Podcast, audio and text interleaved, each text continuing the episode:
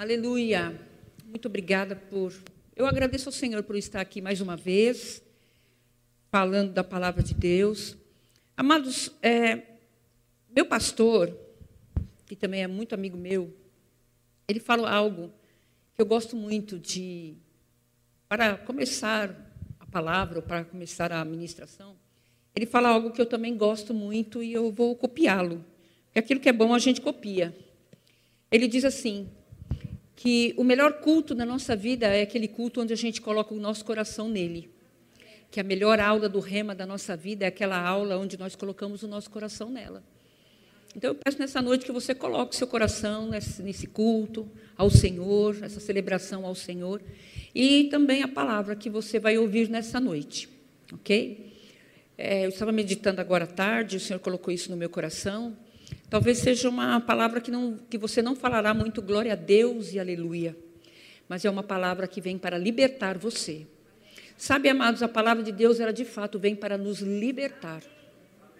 A palavra de Deus vem para nos curar.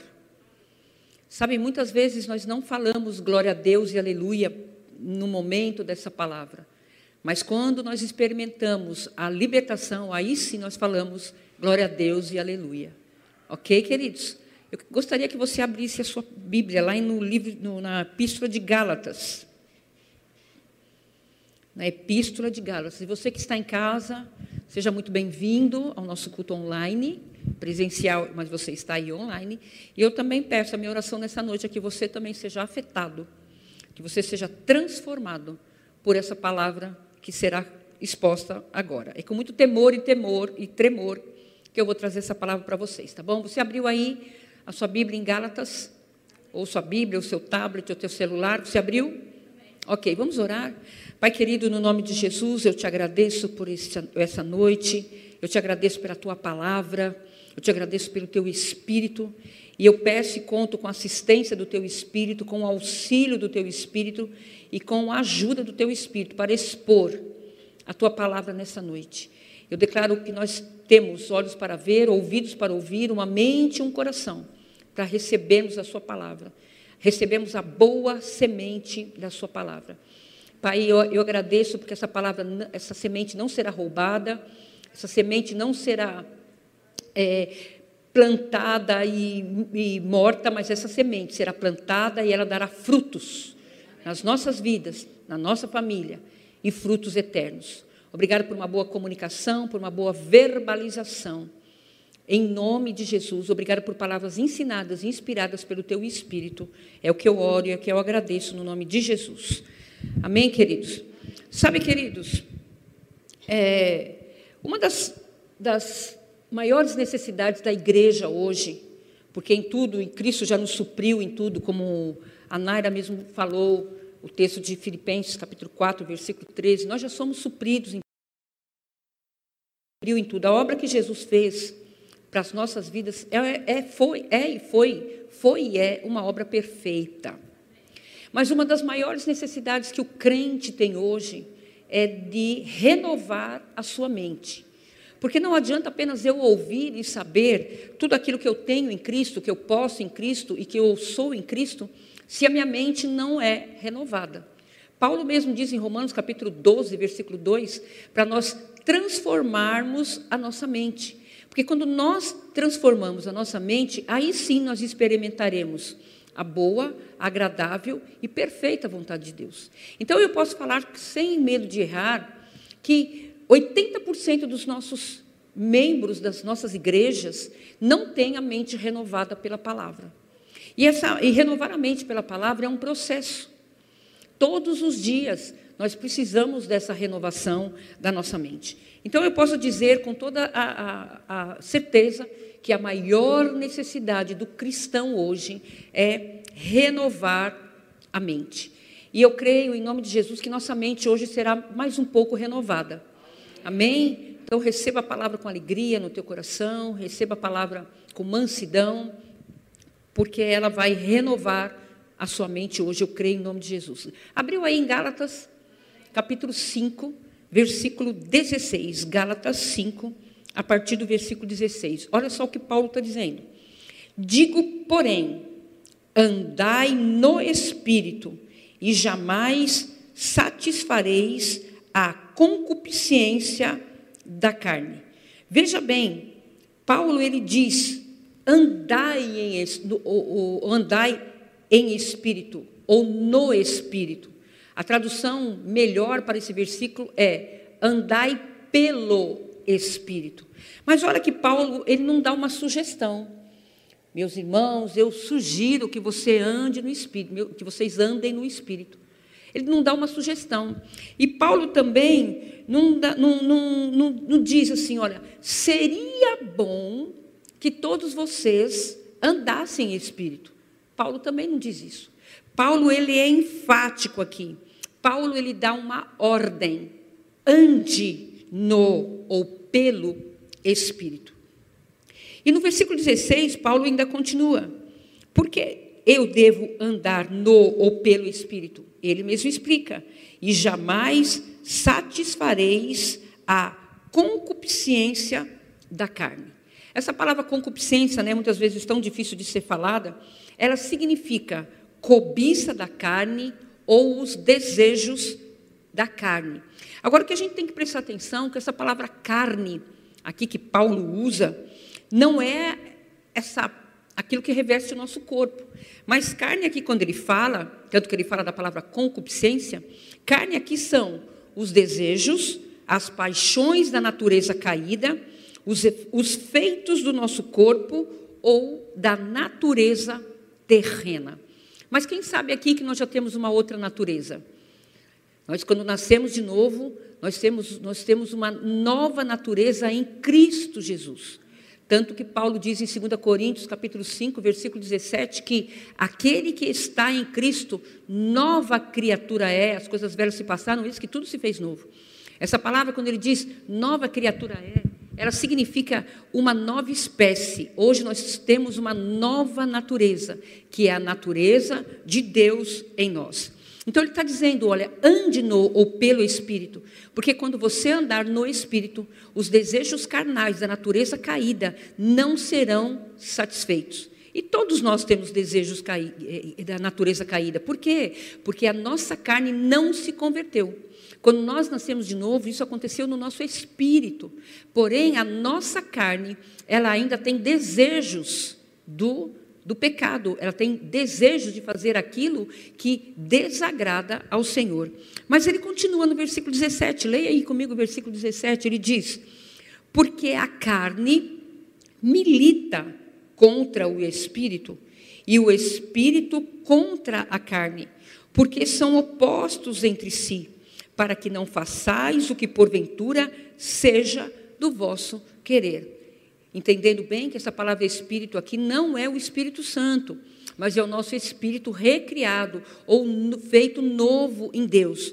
Aquilo é, que nós, o nosso espírito que foi vivificado quando nós nascemos de novo. Mas olha o que Paulo fala: a carne milita, milita, milita contra o espírito, contra a carne, porque são o quê? Não, desculpe, porque a carne milita contra o espírito e o espírito contra a carne. Por quê? Paulo mesmo responde: porque são opostos entre si para que não façais o que porventura seja do vosso querer. Então, Paulo está dizendo, está falando de uma luta, quando ele usa a palavra milita, está falando de uma guerra, de uma luta. Ele está dizendo que o nosso homem interior, criado em Deus, ele tem uma luta, uma milícia contra o quê? Contra a nossa própria carne. Por quê, amados? A carne e o nosso espírito, o nosso homem interior, são opostos entre si. Eles nunca andarão juntos, eles nunca se casarão. Essa milícia ou essa guerra entre o nosso homem interior, que quer servir ao Senhor, que quer obedecê-lo, e a nossa carne que não quer, essa luta é diária, essa luta é todo dia, essa milícia é diária, porque eles são opostos, eles jamais andarão juntos. Carne e o nosso, o nossa carne e o nosso homem eh, interior nunca andarão de mãos dadas, eles nunca se causarão. Por isso que Paulo diz que é uma milícia. E deixa eu te falar algo: você nunca verá ou terá o seu espírito andando na carne, e você nunca terá a sua carne fazendo o que, amados? Andando no espírito. Porque quem vai definir se sua carne é sujeita à vontade de Deus, na realidade, é a sua alma. Aquilo que eu penso que governa, meus, uh, governa, as minhas atitudes. É tanto verdade que se eu ficar pensando muito hoje num pedaço de pizza, é capaz de eu sair aqui para um restaurante comer pizza. Por quê? Porque é a minha alma que comanda o meu espírito. Amém, queridos? Então, Paulo está dizendo que eles são oponentes, que eles são inimigos. E olha o versículo 18 ao versículo 21. Olha só o que Paulo está dizendo, Gálatas 5, 18. Ele fala: Mas se sois guiado, guiados pelo Espírito, não estáis sob a lei. Olha o versículo 19. Ora, as obras da carne são conhecidas e são prostituição, impureza, lascívia, idolatria, feitiçarias, inimizades, porfias, ciúmes, iras, discórdias, dissensões, facções, invejas, bebedices, glutonarias e coisas semelhantes a estas. E coisas semelhantes a estas. O que, que Paulo está dizendo aqui? Na realidade, pelo Espírito, e nós cremos que Paulo foi inspirado pelo Espírito para escrever essa epístola aos nossos queridos irmãos lá da, das, das, igrejas da, da Galácia, Icônio, é, Derbe, Antioquia, da Psídia, e, e o outro, eram quatro igrejas. Paulo foi inspirado pelo Espírito. Então, Paulo, ele está dizendo que ele dá uma lista parcial das obras da carne. Aqui nós listamos 15 mas existem muito mais. Eu já consegui achar mais de 100 obras da carne. E Paulo diz coisas semelhantes a esta. Então tem muito mais obras da carne. Então Paulo está dando uma lista parcial, mas ele continua. A respeito das quais vos, vos declaro, como já outrora vos preveni, que não herdarão o reino de Deus os que tais coisas praticam. Praticam o quê? essas obras da carne, essa lista parcial que ele dá. Ou seja, as pessoas que praticam, que, que nasceram de novo e praticam a obra da carne, Paulo está, ele fala muito claro, queridos, que não herdarão o reino de Deus os crentes, porque ele está falando para crentes aqui, na, na igreja da, da, da, na, nas igrejas da Galácia. A Paulo está dizendo que não herdarão o reino de Deus. Agora, queridos, presta atenção, vamos colocar equilíbrio aqui. Eu não quero colocar a tua salvação em dúvida. Eu não quero que você saia daqui hoje é, em dúvida se você é salvo ou não. Paulo ele fala muito claro: não herdarão o reino de Deus. Mas espera aí, prof, eu já sou salvo, eu nasci de novo, eu já recebi Jesus como Senhor da minha vida. Mas está dizendo, Paulo está dizendo que eu não herdarei o reino de Deus? Sim, queridos. Não estou falando em perder a salvação, mas estou falando de não usufruir dos benefícios do reino de Deus, de tudo aquilo que Jesus já trouxe para nós, amém? Todos os benefícios decorrentes da salvação para nós. E Paulo está dizendo que tais pessoas, tais crentes, que não renovam a mente, que andam ainda frutificando na carne, não herdarão o reino de Deus. Os benefícios do reino de Deus. Então você pode estar pensando: ah, prof, tem gente dentro da igreja que vem aos cultos, que dizima, que até canta e não nasceram de novo? Tem, meu amado. Infelizmente, no mundo inteiro e no Brasil inteiro, e eu sei porque eu viajo o Brasil todo. Tem pessoas que são adeptos ao Evangelho, tem pessoas que são simpatizantes com os evangélicos, tem pessoas que vêm nos nossos cultos, sentam, cantam, ajudam, até oram, ajudam na, na, na, assistência social da igreja, mas infelizmente essas pessoas não nasceram de novo. E o que nós precisamos é ter, em primeiro lugar, certeza absoluta que nós somos salvos. Sabe por quê, queridos? Uma pessoa que tenha certeza que ele foi salvo em Cristo Jesus, que ele hoje não não precisa necessariamente mais andar na carne ou frutificar na carne. Mas essa pessoa terá o que? Necessidade e desejo de andar no e pelo Espírito. É como uma criança. Uma criança, quando ela nasce, quando ela nasce lá, do, do, lá no hospital, na, lá na maternidade, Toda criança, quando nasce de novo, ela tem uma necessidade. Uma criança que está sadia, uma criança que nasceu sadia e perfeito, ela tem uma necessidade de mamar, de comer. E a primeira coisa que que, que é feito lá na maternidade. A criança vai sugar o leite da mãe. Amado, um crente que nasceu de novo, ele muda. Um crente que nasceu de novo, ele tem sede de Deus. Um crente que nasceu de novo, ele lê a Bíblia. Ele se alimenta da palavra de Deus, tal como uma criança natural. Um crente que nasce de novo, ele tem desejo das coisas naturais, das coisas espirituais. Um crente que nasceu de novo, ele, ele até pode ser que muitas vezes ele ainda está frutificando na carne, mas o desejo dele, dele é andar no espírito. Um crente que nasce de novo, queridos, ele tem desejo de agradar ao Senhor. Um crente que nasce de novo, uma pessoa que nasce de novo, muda o seu comportamento. Uma pessoa que nasce de novo, muda os seus pensamentos. Uma pessoa que nasce de novo, deixa as coisas velhas e começa a trilhar esse caminho de paz, de uma nova vida. Agora, eu conheço muitos que estão na igreja, mas continuam na mesma postura, continuam com as mesmas palavras, com os mesmos pensamentos, com os mesmos relacionamentos. É aquilo que Paulo fala, é uma luta diária entre o espírito, o homem interior e a sua carne. E sabe, muitas vezes, esses crentes, porque eles não se alimentam da palavra de Deus, eles não oram, eles não têm relacionamento com Deus, muitas vezes a carne vai ceder. Vamos supor, queridos, Vamos, pense, aqui, pense aí comigo. Se vem uma tentação para você, se vem uma tentação para mim, e tentação vem a todos, tentação vem a todas as pessoas, até Jesus foi tentado, mas se vem uma tentação a nós, quem é que vai vencer, o nossa carne ou o nosso espírito? Quem é que vence?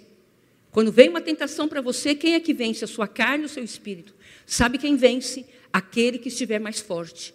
Se a nossa carne estiver mais forte, ela vai ceder à tentação. Mas se o nosso espírito está forte, ele não cederá à tentação. Amém ou ai de mim, queridos? Vamos continuar. Lá no versículo 22. Ele diz: Mas o fruto do espírito é amor, alegria, paz, longanimidade, benignidade, bondade, fidelidade, mansidão, domínio próprio.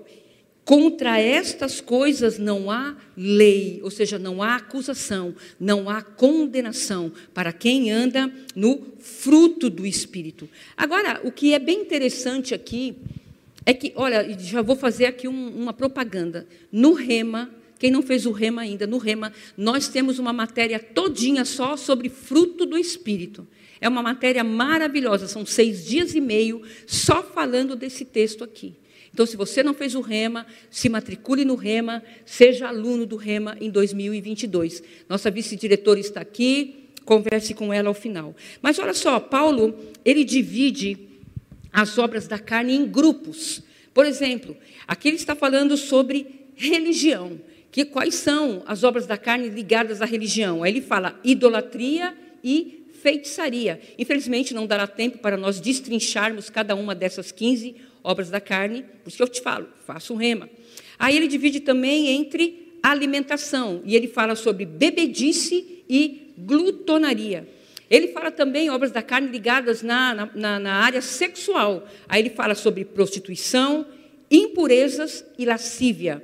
E ele fala também na áreas, nas obras da carne a respeito de relacionamentos uns com os outros. E ele fala sobre contendas, inimizades, ciúme, ira, discórdia, dissensão, facção, invejas. E ele ainda fala, e coisas semelhantes a esta. Agora, queridos, você crê que o Espírito Santo inspirou Paulo a escrever essa lista de obras da carne, sim ou não? Você crê que esse homem foi inspirado pelo Espírito?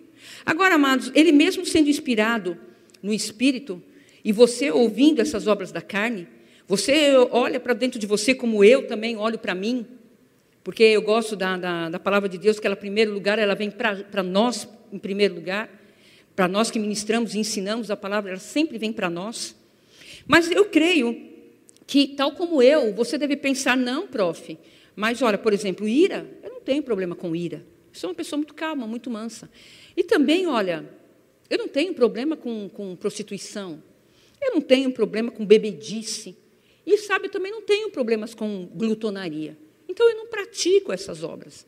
Mas sabe, queridos, essas obras da carne, muitas delas são invisíveis. E talvez Paulo, quando estava lá sendo inspirado pelo Espírito, escrevendo essa carta aos nossos irmãos da Galácia, talvez o Espírito Santo cutucou Paulo e disse assim: Olha, Paulo, faz o seguinte, cutuque também o povo naquelas obras da carne que ninguém vê, mas que estão, que são praticadas pelos crentes. Aquelas obras da carne que não são tão visíveis assim. Aí ele começa a escrever. Né? Eh, talvez o Espírito Santo falou para ele: bata mais forte nisso, Paulo, que são as obras da carne que são invisíveis, como é, contendas, inimizades, ciúme, invejas, discórdias, facções, dissensões. Coisas, amados, que muitas vezes as pessoas nem sabem, mas Deus sabe nós sabemos que nós praticamos. Ok, queridos? Mas Paulo escreveu, e se serviu para os irmãos da Galácia, serve para nós também. Sabe, uma criança, quando ela nasce, naturalmente essa criança vai crescer, vai crescendo. Uma criança saudável cresce. Mas uma criança, quando ela nasce, ela não sabe falar. Ela começa a ter os, os gritinhos, depois ela começa a balbuciar as, as palavras, e depois, depende de, da, da criança, de idade de criança para criança, ela começa a falar. Talvez a primeira palavra seja papai, seja mamãe, e depois ela começa a formar frases. Então essa criança, ela começa a ter o desenvolvimento na fala. Se for uma criança brasileira, ela vai falar o português. Se for uma criança chinesa, ela fala, falará o chinês. Se for uma criança é, lá dos Estados Unidos, ela fala, falará o inglês. Se for uma criança lá do Japão, ela fala, falará japonês. Certo? E tal como uma criança que nasce no natural e, e aprenderá a falar o seu idioma, no reino do Espírito, que nós, quando nós nascemos de novo, nós também aprenderemos, ou devemos aprender, o idioma de Deus. Que é o que, amados? É a palavra de Deus, que são as palavras que já estão no nosso espírito. Eu tenho um amigo meu, americano, que chegou aqui no Brasil em 1982, vindo dos Estados Unidos para morar aqui, de fato morou aqui muitos anos. É, quando ele chegou no, no, no, aeroporto, quando ele chegou na alfândega, sem saber falar uma palavra em português, ele teve o maior problema, porque ele não sabia, ele não conseguia se comunicar com, a, com as pessoas da alfândega. Ele poderia, de repente, ser até deportado. Mas aí ele deu um jeito lá, apareceu uma outra pessoa e o ajudou no português. Tal como meu amigo, tal como uma criança que ainda não sabe o idioma, queridos, somos nós também. E o idioma que Deus conhece e o idioma que Deus recebe pra, da nossa vida é o idioma do Espírito, não o idioma da carne. Quando nós nascemos de novo, há o quê? Uma linguagem nova no nosso homem interior. Há uma linguagem nova no nosso, no nosso, no nosso espírito, que é essa palavra que Deus conhece. Por quê? Porque a palavra de Deus é espiritual. E porque nós também somos espirituais, queridos. Então, quando eu chego a Deus com carnalidade, Deus não pode entender o que é essa comunicação. Por quê? Porque nós não estamos falando com o Senhor a mesma linguagem. Então nós temos que usar a mesma linguagem com o Senhor, que é a linguagem espiritual. É a linguagem do nosso homem interior que está conectado a Deus. A palavra diz em 1 Coríntios 6,17 que aquele que nasceu de novo é só um espírito com Deus, que aquele que está com o Senhor é só um espírito com Ele. Então, amados, nós somos espirituais, o nosso verdadeiro eu é o espírito, e Deus é espírito, e a linguagem que Deus entende, minha e sua, com Ele é a linguagem espiritual, porque a palavra de Deus é espiritual. Vocês estão conseguindo conectar aí? Amém, queridos? Olha, Paulo ainda continua no versículo 24. E os que são de Cristo Jesus, quem é de Cristo Jesus aqui? Tem certeza? Tem certeza? Graças a Deus.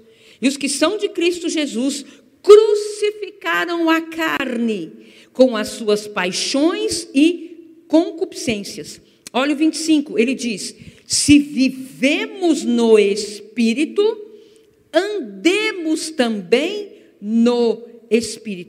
Quando ele diz se vivemos no espírito, o que, que Paulo está querendo dizer? Esse viver aqui é porque Cristo nos deu uma nova vida, Porque nós éramos mortos espirituais e hoje nós somos vivos espirituais.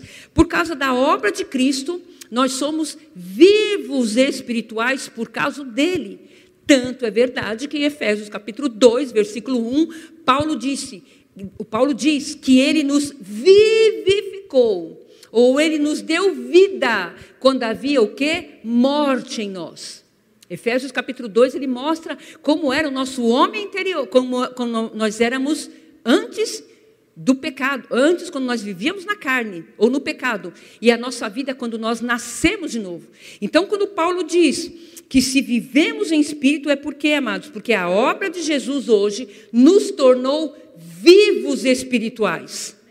Ou seja, se nós morrermos hoje, ou se nós formos arrebatados hoje, aquele que está em Cristo estará vivo eternamente. Já está vivo aqui e estará vivo também com Ele pela eternidade. Está dando para compreender o que está sendo dito, querido? Aí eu digo o seguinte para você: se sua carne for livre, ou seja, deixa eu me colocar também, se a minha carne for livre, querido, meu espírito ficará preso. Agora, se o meu espírito é que me conduz, a minha carne é que irá para a prisão. E sabe onde é essa nossa carne? O instrumento da queda deve ficar na prisão. Sabe por quê? Porque a carne não quer orar, nosso espírito quer. A, a nossa carne não quer vir para, para os cultos, nosso espírito quer. A nossa carne não quer ter relacionamento com Deus, o nosso espírito quer. A nossa carne não quer orar, não quer adorar, não quer louvar o Senhor. A nossa carne não quer servir, a nossa carne não quer nada. Sabe o que a nossa carne quer? Comer, assistir filmes, ver o que não, não, não deve, falar o que não deve. É isso que a nossa carne quer. Mas o que, que, eu, o que, que Paulo está dizendo? Que quando nós andamos pelo Espírito, nós não deixaremos a nossa carne fazer o que ela quiser. A nossa carne é que vai para a prisão. Aleluia. E ela tem que ir mesmo, amado. Porque a nossa carne nos dá muito trabalho. A, nossa carne já nos causou muitos problemas. Não sei para você, mas para mim já. E se eu não tomar, tomar cuidado, ela me causa problemas até hoje. Alô, você está aqui? Então Paulo continua dizendo, 25, vamos, leremos de novo. Se vivemos no Espírito, ou seja, na obra da salvação, na obra que Cristo já trouxe para nós através da salvação, andemos também no Espírito. Ou seja, se Ele me vivificou, se Ele me deu uma nova vida, é nesta vida que eu tenho que andar diariamente. Para não ter o que? Essa milícia, essa briga diária entre o meu e o homem interior, que quer fazer as coisas de Deus, e a minha carne que não quer fazer. Vai lá para Romanos, capítulo 8. Romanos, já estou terminando. Romanos, capítulo 8. Romanos, capítulo 8, a partir do versículo 5. Olha só o que Paulo diz, Romanos 8, 5. Porque os que se inclinam para a carne cogitam das coisas da carne, mas os que se inclinam para o espírito, das coisas do espírito, porque a inclinação da carne dá, é a tendência é para a morte, mas a inclinação do espírito dá ou tende para a vida e paz. Por isso, a tendência, o pendor da carne é inimizade contra Deus, pois não está sujeito à lei de Deus, nem pode estar. Portanto, os que estão na carne não podem agradar a Deus. Vós, porém, não estáis na carne, mas no espírito, se de fato o espírito de Deus habita em vós. Se alguém não tem o espírito de Cristo, ou seja, por dentro, esse tal não é dele. Graças a Deus que não sou eu que falei, é Paulo que diz. Vamos entender rapidamente esse texto. Paulo está falando aqui, amados, algumas consequências dos crentes que nasceram de novo, mas ainda frutificam na carne, ainda andam na carne. Olha só, a primeira consequência é morte. Olha só o que ele fala lá no versículo 6. Porque a inclinação ou a tendência da carne dá para a morte, mas você se inclinar para o espírito dá para a vida e para a paz. E deixa eu te dar a revelação da noite, queridos. O mesmo esforço que nós fazemos para andarmos no espírito é o mesmo esforço que nós fazemos para nos inclinarmos para a carne. Ou seja, se eu posso me inclinar para a carne, eu também posso me inclinar para o espírito. Porque no reino do espírito não existe em cima do muro. Ou nós estamos frutificando na carne, ou nós estamos, andando no espírito. Agora ele fala que quando eu me inclino para as coisas da carne, eu experimento morte. E eu não quero assustar você, não vim aqui para isso. Eu não quero colocar em dúvida a sua salvação. Mas Paulo, quando ele fala sobre morte, é morte. Não somente a morte espiritual, como também a morte física. E amados, nós precisamos aprender sobre isso. Nós precisamos parar do oba-oba. Nós precisamos levar as coisas de Deus a sério. Porque está em risco a nossa vida. Nós podemos estar correndo risco de morte, de separação de Deus. Então ele fala que quando eu me inclino para a carne, eu posso experimentar morte. Agora deixa eu te dar outra revelação da noite, queridos. É possível você viver no espírito e é muito mais fácil nós andarmos no espírito do que na carne. Eu vou repetir se você não entendeu. É mais fácil nós andarmos no espírito do que na carne. Por quê? Porque nós somos seres espirituais. E sabe o que a palavra diz? Lá em Colossenses capítulo 3, versículo 3, porque morrestes e a vossa vida está oculta com Cristo em Deus. Porque nós morremos para as coisas do mundo e da carne, e porque a nossa vida está oculta, está guardada, está selada com Cristo em Deus. Então, para nós andarmos na carne, nós teremos que passar por Cristo e passarmos por Deus. Então, é muito mais fácil nós nos inclinarmos para as coisas do Espírito. Eu não sei você, mas eu estou muito feliz por essa palavra. Segunda consequência de nós andarmos na carne, versículo 7. Por isso, o pendor da carne é inimizade contra Deus. Todas as vezes que nós frutificamos na carne, que nós praticamos as obras da carne, conforme nós lemos lá em, em Gálatas capítulo 5, e outras semelhantes àquelas, todas as vezes que nós andamos na carne, queridos, nós, nos, nós tornamos Deus o nosso inimigo. Paulo está falando isso. Agora pense comigo. Se eu estou andando na carne e eu torno Deus meu inimigo, adivinha quem é o meu brother? Adivinha quem é meu amigo? Já adivinhou aí? Ele mesmo, o diabo. Se eu ando na carne, eu estou o quê? De braços dados com o próprio diabo. Lá no livro de Tiago, não precisa abrir, mas Tiago 4,4 ele fala que aquele que se constitui, faz amizade com o mundo, constitui-se inimigo de Deus. Então, quando eu faço amizade com as coisas do mundo, com as coisas da carne, quando eu frutifico na carne, eu estou tornando Deus meu inimigo. E eu me torno amigo do mundo e amigo do diabo. Agora eu quero, quero perguntar algo para você. Você quer o diabo como teu amigo? Ninguém quer. Então, qual é, qual é, qual é, a, a, a, é, qual é o resultado disso? Inimigos de Deus. Em primeiro lugar, morte, e segundo, inimizade com Deus. Tem ainda, não acabou. Olha só o que ele fala, lá no versículo 8, Romanos 8, 8. Portanto, os que estão na carne, na carne não pode agradar a Deus. Em primeiro lugar, morte, em segundo, inimizade contra Deus, e quem está na carne não agrada a Deus. Agora você junta esse texto de Romanos 8, 8 com Hebreus 11, 6, porque afinal de contas nós estamos no culto da fé, não é? Junta com Hebreus 11, 6. O que fala em Hebreus 11, 6? É, o que, que ele fala? Que sem fé é impossível agradar a Deus. E todo aquele que se aproxima de Deus deve crer que Ele existe e que também Ele é recompensador daqueles que o buscam.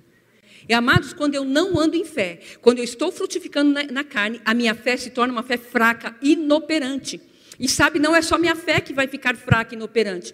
As minhas orações não são atendidas, a prosperidade que deveria vir na minha vida não vem. Eu quero te dizer algo, amado. Se você tem orado, se você tem confessado, se você tem semeado no reino de Deus, mas as coisas não estão acontecendo como deveriam acontecer biblicamente, saiba de uma coisa: dê uma olhada na sua vida para ver se você não está frutificando nas obras da carne.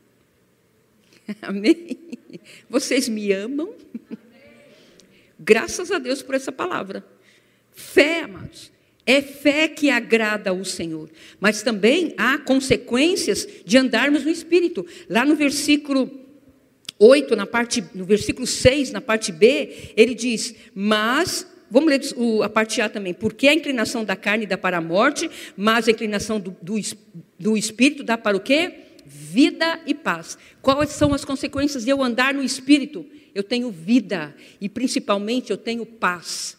A paz de Deus, que excede todo o entendimento, guarda o meu coração e guarda a minha mente em Cristo Jesus. Essa palavra paz, palavra shalom no grego, que tem vários significados, mas dentre eles, nada quebrado e nada faltando. Diga comigo, shalom. Nada quebrado e nada faltando. Por quê? Porque eu estou me inclinando para as coisas do Espírito. Uma outra consequência de andarmos no Espírito é a, a, amizade com Deus. Quando eu ando no Espírito, meu relacionamento com o Senhor se torna mais forte. Quando eu ando no Espírito, a minha comunhão com Ele se torna mais eficaz. Quando eu ando no Espírito, amados, as minhas orações são ouvidas.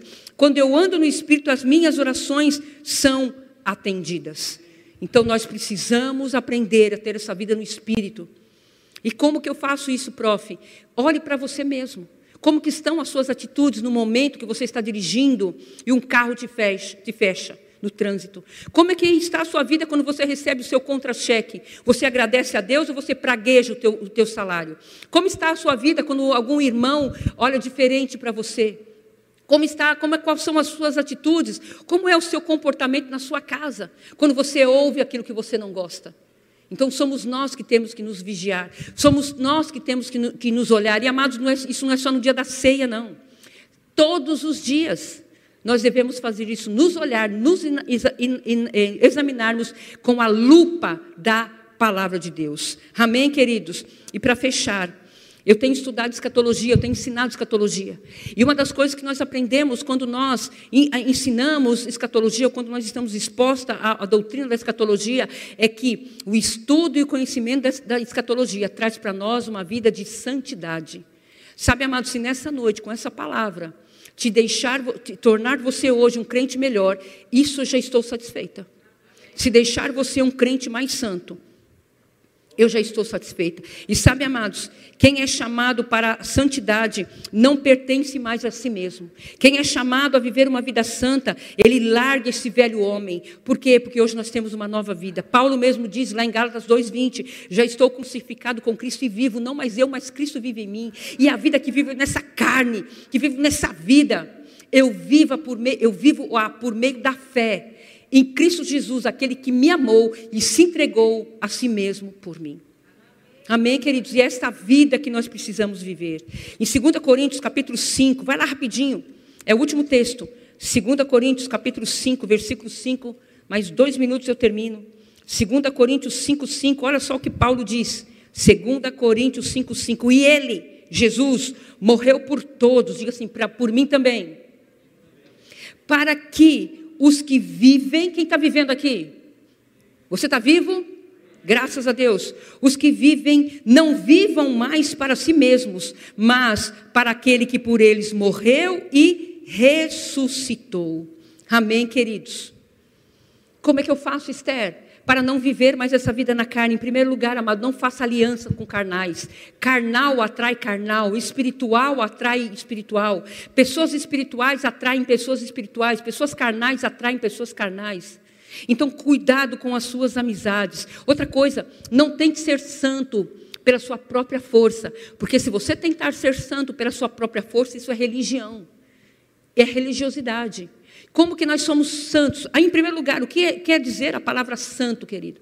Pedro, lá na, na, na, sua epístola, lá em 1 Pedro, ele diz: sede santos, porque eu também sou santo. Santo é você ter uma vida separada para o Senhor. Santo, santo é aquele que é incontaminado pelo mundo. Santo é aquela pessoa que é incontaminada pelo mal. Santo é aquela pessoa que é incontaminada pelo pecado. Santo é aquela pessoa que é separada para o serviço do Senhor. Está no mundo, mas o mundo não influencia ele. Está no mundo, mas não é influenciado pelas tentações, pelas coisas do, do, do, diabo e da carne. Mas essa pessoa tem o que desejo de somente agradar a Deus. E outra, amados, quando nós nascemos de novo, a obra de santificação foi feita na minha vida, mas todos os dias eu que sou eu que devo buscar essa santificação.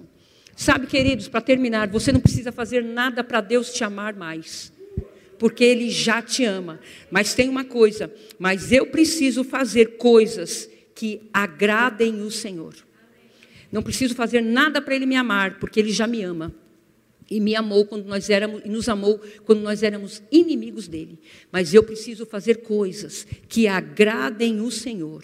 E tem muitos crentes que são carnais que eles dizem é, uma, é uma das desculpas, né? Desculpa de, de, de aleijado é, são as muletas, né? Mas o que, que eles falam? Ai, prof, errar é humano. É de fato humano. Mas acertar também é humano. Amém? Diga comigo, errar é humano mas acertar também é. Amém, querido? Vamos aprender todos os dias. Pedir para o Espírito Santo, se eu não sei, Espírito Santo me ensine, me instrua, porque ele é, ele é nosso melhor teacher, é o maior professor que nós temos, está dentro de nós, que nos ensina a ter essa vida de santidade. Sabe, um grande homem de Deus uma vez disse, ele tem uma ele, ele num dos livros que eu li dele, ele tem uma frase que eu gosto demais. Preste atenção, ele diz assim: tudo de mim, tudo de mim, da minha carne, das minhas vontades, nada de Deus. Um pouco de mim, um pouco de Deus. Nada de mim, tudo de Deus. E é isso que nós temos que ter, amados. Nada de mim, aquele texto que nós lemos de 2 Coríntios 5. Que aqueles que vivam hoje, que vivem hoje, não vivem, não vivam mais para si mesmos, mas para aqueles que por eles morreu e ressuscitou, que é o nosso Senhor Jesus Cristo. Você está disposto a isso? Dá para a gente cantar rapidinho, cinco, dois minutinhos. Ele, o, o, o Zé, é Zé. Começou a cantar algo no culto de hoje, quando nós chegamos. É um dos cânticos que eu mais gosto, que mais falam comigo. Eu gostaria que você ficasse em pé, nós vamos cantar rapidinho, já estamos terminando. Daqui a pouco você vai para casa, não vá para a carne, não. Não fique com raiva de mim, não. Acabamos de ensinar sobre a carne. Fique no espírito, ande no espírito. Amém, querido? Tenha aí paciência, tenha amor, tenha alegria paz, que já está tudo dentro de você. Está tudo dentro de nós, amados. Nós podemos de fato andar e viver essa vida que Jesus veio para nos trazer. Aí os crentes falam: não, mas Jesus já fez tudo por mim. Eu não preciso fazer nada, não, porque Jesus fez tudo por mim. Fez toda a obra, amados, da, da nossa redenção, da nossa santificação, Ele já fez. Lá naquela cruz, ele fala, lá em João 19:30, eh, está consumado. Ele fez mesmo. Mas há coisas que Cristo não, vai, não fará por nós, somos nós que fazemos. A palavra diz que para isso se manifestou o Filho de Deus, para desfazer as obras do diabo. Lá em 1 João 3, versículo, versículo, 18, versículo 8. Ele já desfez as obras do diabo, já erradicou as obras do diabo, já acabou com as obras do diabo, mas nós muitas vezes estamos dando munição para o diabo. Quando que nós damos munição para o diabo? Quando nós andamos na carne. Quando nós falamos coisas segundo a carne quando nós não respeitamos as pessoas e quando nós não nos respeitamos a nós mesmos.